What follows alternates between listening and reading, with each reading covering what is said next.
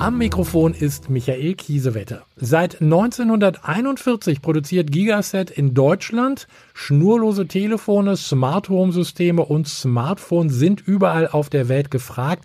Hergestellt werden sie in Bocholt am Niederrhein. Das nenne ich mal nachhaltig und dazu begrüße ich jetzt Raphael Dörr, Pressesprecher von Gigaset. Herzlich willkommen, Herr Dörr. Hallo, schön Sie zu hören. Herr Dörr, ich wusste jetzt wirklich nicht, dass äh, Telefone bzw. Smartphones noch in Deutschland produziert werden. Stimmt das wirklich? Ja, das stimmt. Ähm, man könnte meinen, bei der Gesamtsituation, dass das äh, vielleicht nur eine Marketing-Ente ist. Aber wir haben tatsächlich 2018 mit dem GS 185 erstmals ein Smartphone in Deutschland produziert das die entsprechenden Anforderungen an die gegebene Wertschöpfungstiefe liefert und können guten Gewissens sagen, dass wir gemäß unserer Tradition Made in Germany jetzt auch Smartphone-Modelle hier produzieren. Da sind Sie wahrscheinlich die Einzigen, oder? Richtig, wir sind die Einzigen in Deutschland und wir sind auch die Einzigen in Europa.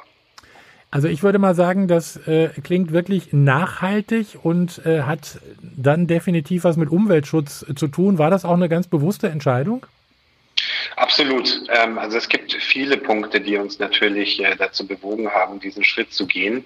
Ähm, aber unser Vorstand ist schon seit längerem sehr, sehr stark auf das Thema ähm, Umweltschutz ausgerichtet und wir versuchen in vielen unterschiedlichen Punkten ähm, seit Jahren immer wieder hier kleine Verbesserungsschritte möglich zu machen. Und ähm, auch die Produktion von Smartphones, ob man das jetzt glauben mag oder nicht, ähm, hat äh, einen großen Einfluss darauf, ähm, ob ähm, Geräte als nachhaltig bezeichnet werden können oder nicht.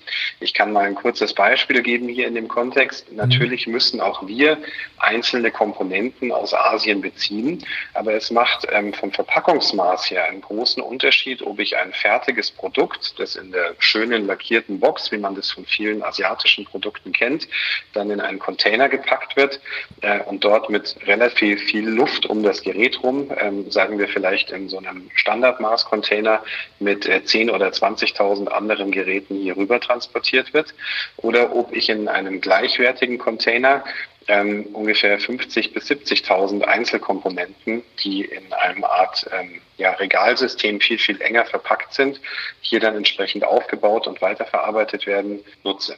Wir haben jetzt über Smartphones gesprochen, über die, die Sie produzieren, aber Sie haben ja noch ein bisschen mehr im Programm, oder? Richtig. Also Gigaset ist den meisten Leuten hier in Europa, statistisch kann man sagen, in jedem zweiten Haushalt in Europa steht ein Gigaset Schnurlostelefon, vor allem durch die DECT-Telefone bekannt, also mhm. das klassische Festnetz. Äh, das ist unsere Heritage, das ist auch heute noch unser größter Geschäftsbereich. Ähm, aber die Telefonie, die wir Millionen von Menschen im Privaten anbieten, haben wir auch schon 2012 ausgedehnt in den beruflichen Bereich mit unserer Professional-Serie. Äh, dort bieten wir Tischtelefone, auch verschiedene Modelle ähm, ähm, von, von tragbaren Telefonen und sogenannte Single- und Multizellen. Das sind Systeme, damit die Telefonie an größeren äh, Bürostandorten oder auch zum Beispiel im Kontext von Krankenhäusern und wirklich großen Firmencampussen reibungslos funktioniert an. Das ist quasi der zweite Punkt. Der dritte Punkt, den wir haben, ist ähm, das Thema ähm, Smart Home. Auch hier haben wir 2012 den ersten Schritt in diesem Bereich unternommen. Der Smart Home Bereich dürfte auch vielen Hörern wahrscheinlich schon ein Begriff sein. Das sind so Sachen wie, äh, man kennt es vielleicht von der Rollladensteuerung oder auch von der smarten äh, Türüberwachung im Fall von einem Einbruch oder die Lichtsteuerung oder auch solche Themen wie Amazon Alexa, um sowas zu nennen. Das ist natürlich letztlich auch alles Smart Home. Wir haben hier vier verschiedene Bereiche, die wir adressieren. Wir glauben, dass das Wichtigste im Kontext Smart Home erstmal der Schutz des Eigenheimes ist. Also ich möchte Haus und Hof äh, in guten Händen wissen. Deswegen haben wir mit einem Sicherheitsszenario angefangen, haben das dann erweitert in den Bereich Komfort. Also wie kann ich zu Hause vielleicht über Sprachbefehle oder über mobile Funktaster, die ich mir äh, bei meinem Lichtschalter nicht direkt zum Beispiel an meinem Couchtisch ist, die ich dort aber gerne einen hätte, um abends das Licht ein- und auszuschalten vor dem Fernseher.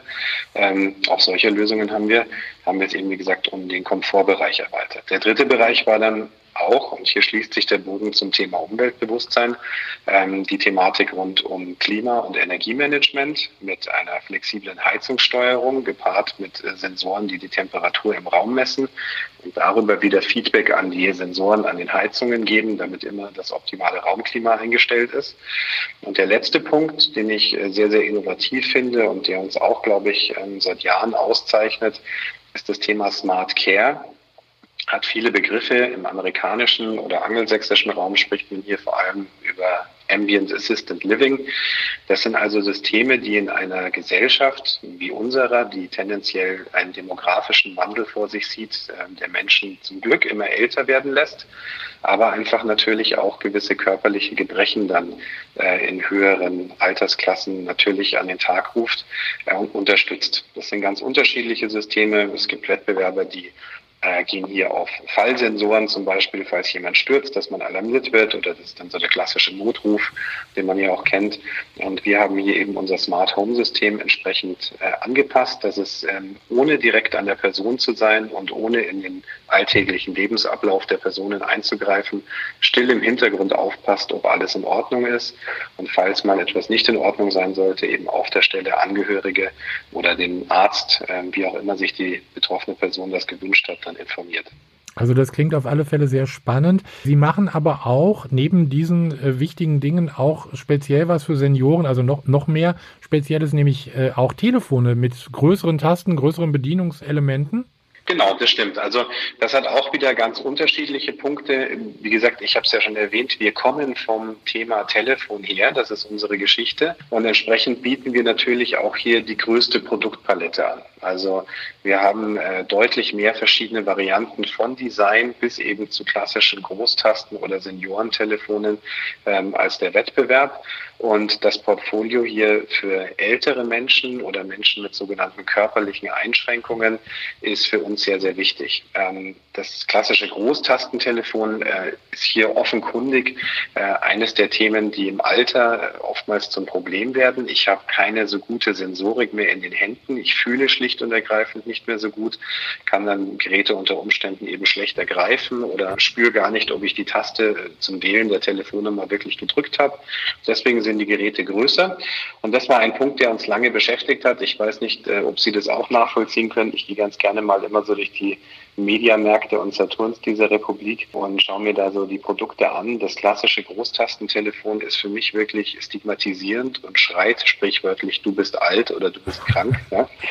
ähm, weil das wirklich riesengroße Tasten sind und auch einfach nicht schön ausschaut. Und dass es anders geht, versuchen wir mit unseren Telefonen und unserem Designverständnis eben auch entsprechend an den Tag zu legen. Das ist aber auch nicht das Einzige. Ähm, die großen Tasten sind sicherlich ein Faktor. Genauso wichtig ist das Thema Hören.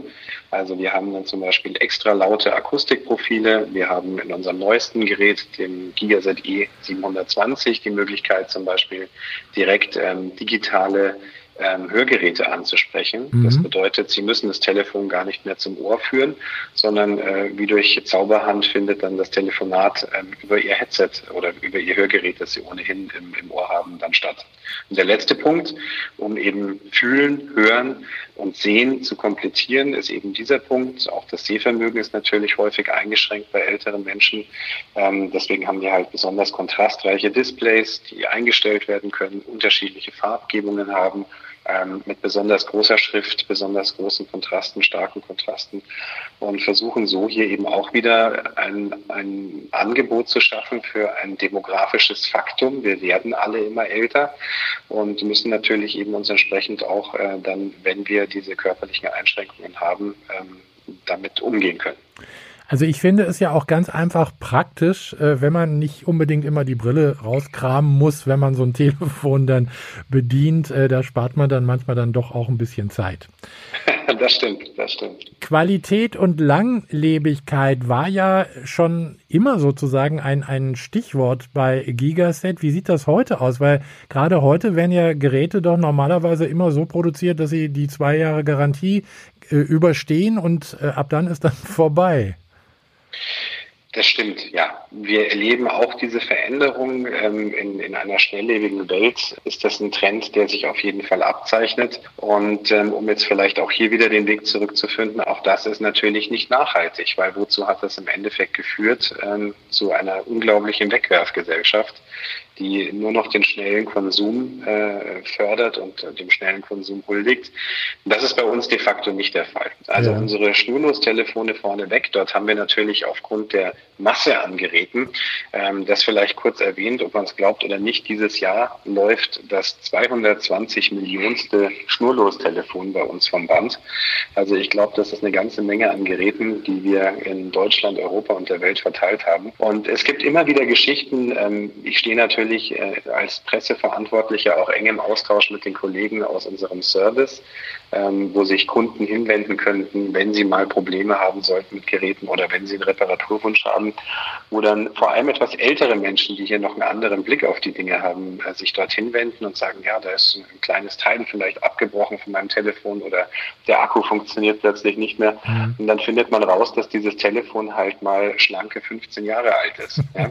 Ich glaube, das spricht auf jeden Fall für die Qualität von unseren Geräten. Wir treiben das auch oder beziehungsweise die Kollegen äh, aus der Qualitätssicherung und auch aus unserem Produkthaus unter Verantwortung von Anne Dickau äh, treiben hier die Tests seit Jahren schon an die Spitze. Also wir haben eine eigene Folterkammer, kann man glaube ich so gut sagen, mit sehr großen Testfähigkeiten in unserem Werk, in unserer Fabrik in Bocholt, wo wir auf unterschiedlichste Szenarien testen. Das sind die klassischen Abnutzungsthemen, Abrieb, ähm, die Simulation, dass ein äh, Telefon zigtausend Mal in die Hosentasche gesteckt wird, ja. ähm, dass der Gürtelclip entsprechend überbelastet wird. Die Telefone werden extrem Staub ausgesetzt, um zu gucken, ob irgendwas in die Technik reinkommt. Wir haben spezielle Geräte, auch wieder, ich habe es ja angesprochen, ne, dass wir eine sehr große Produktpalette haben, die speziell zum Beispiel auch Spritzwasser geschützt sind. Also hier werden dann zusätzliche Tests gemacht. Die Geräte werden tiefgefroren, sie werden extremer Hitze ausgesetzt. Und ähm, Qualität ist für uns einfach wichtig, weil Qualität am Ende des Tages weniger Eingriff in Ressourcen bedeutet.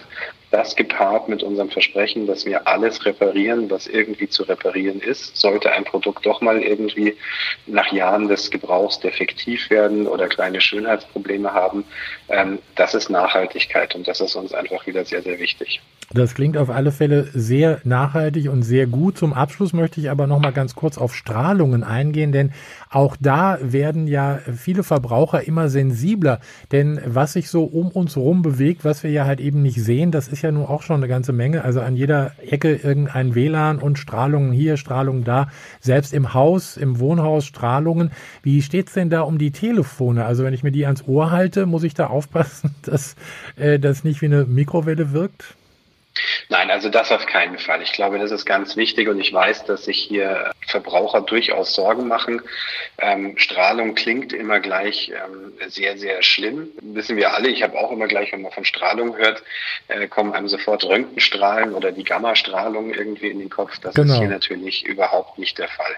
Natürlich ist es so, dass ähm, ein gewisser Elektrosmog, und da gebe ich Ihnen recht, ähm, der ist sicherlich angestiegen in der heutigen Welt, wenn ich äh, das mal vergleiche mit den 80er Jahren, in denen ich geboren bin oder noch früher, dann wird heute sicherlich mehr gefunkt, als das früher mal der Fall war. Man muss sich also, das ist ganz wichtig, um es vorne wegzunehmen, es gibt keinerlei Indizien dafür, dass die Verwendung eines äh, schnurlosen Telefons in irgendeiner Form gesundheitsschädlich ist oder dass man sich jetzt Sorgen machen muss. Nichtsdestotrotz haben wir natürlich eben auch, um dieses Thema zu adressieren und das nicht erst neulich, sondern schon, ich glaube, das ist inzwischen gute 15 Jahre her, dass wir das Thema eingeführt haben, auch hier Verbesserungen äh, umgesetzt in unseren Produkten.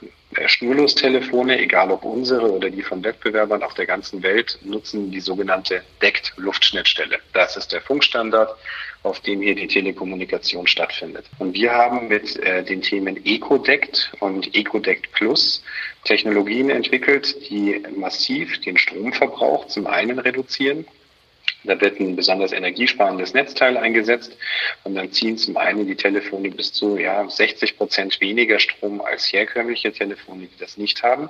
Und gleichzeitig reduzieren wir auch in diesem Kontext, wenn der EcoDect-Modus oder der EcoDect-Modus Plus eingeschaltet ist, die Funkverbindungen zwischen der Basisstation und dem Telefon. Darum geht es nämlich eigentlich. Das Telefon muss natürlich, um die Verbindung aufrechtzuerhalten, sich immer wieder quasi mit der Basisstation, die ich unter Umständen im Wohnzimmer stehen habe, ich bin aber gerade mit dem Telefon auf der Terrasse, dann pingen sich die beiden Geräte eben quasi an, damit mein Gespräch auch weitergegeben wird. Und ähm, früher war das so, dass diese Ping-Verbindung sehr, sehr häufig stattgefunden hat, ähm, auch wenn man gerade nicht telefoniert hat.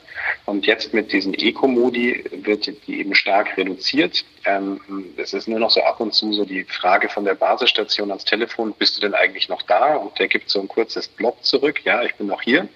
Und ähm, das sind also Punkte, die alle insgesamt dazu beitragen, die das, wenn man das so sagen will, das Thema Elektrosmog, das aber bitte nicht falsch verstehen, zu reduzieren und dazu beizutragen, dass einfach unsere Kunden die Geräte im besten Gewissen und mit einem guten Gefühl nutzen können. Das war jetzt ein wunderbares Abschlusswort. Raphael Dörr von Gigaset. Ich habe jetzt eine ganze Menge gelernt über Nachhaltigkeit, über Made in Germany, über Ihr Programm. Ich würde sagen, wenn es was Neues gibt, hören wir wieder. Vielen Dank für diese Informationen. Und äh, ja, weiterhin alles Gute und dass weiterhin auch in Deutschland produziert wird. Dankeschön. Vielen Dank.